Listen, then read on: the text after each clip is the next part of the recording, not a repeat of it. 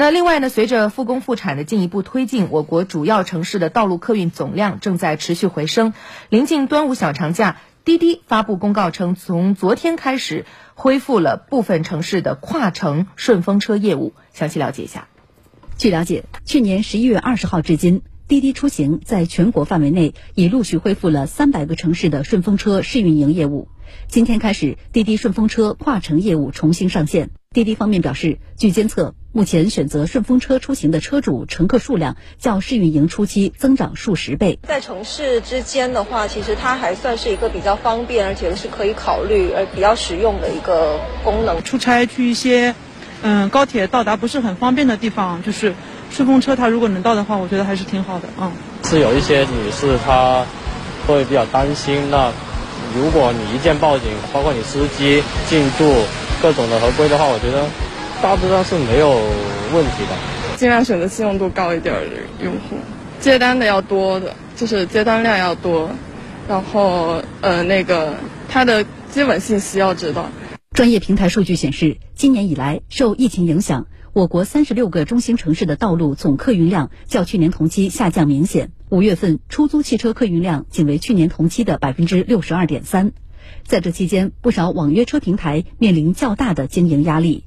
上半年受到疫情影响，整个交通出行行业呢都受到了一定的打击。当前部分地区呢疫情出现了反复，滴滴网约车做好常态化防疫之下的持续发展。本次大规模恢复顺风车跨城业务，滴滴平台提高了用户准入门槛，强化报警系统等功能，同时要求车主乘客每日出行前进行健康打卡，平台定时抽查口罩佩戴情况，一旦发现其中一方未戴口罩，另一方可无条件取消订单。嗯，还想插两点啊，滴滴顺风车时隔很久回来了。呃，引发了很多网友的关注。但是值得关注的是，这次疫情还没有结束，为什么滴滴顺风车会选择在这个时间点呢？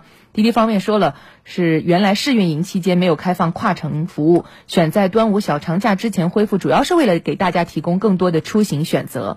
但是呢，我们也注意到，疫情爆发之后，有消息称滴滴经营遇到了很大的困难。你比如现在，其实同城的网约车，它一天都接不了几单，它现在大规模恢复跨城业务。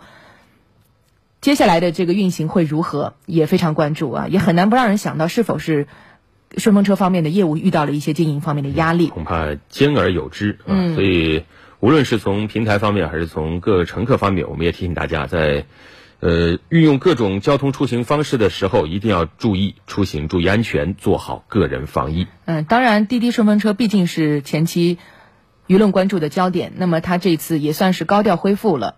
高调恢复之后。当年的整改是否完成了？检查是否合格？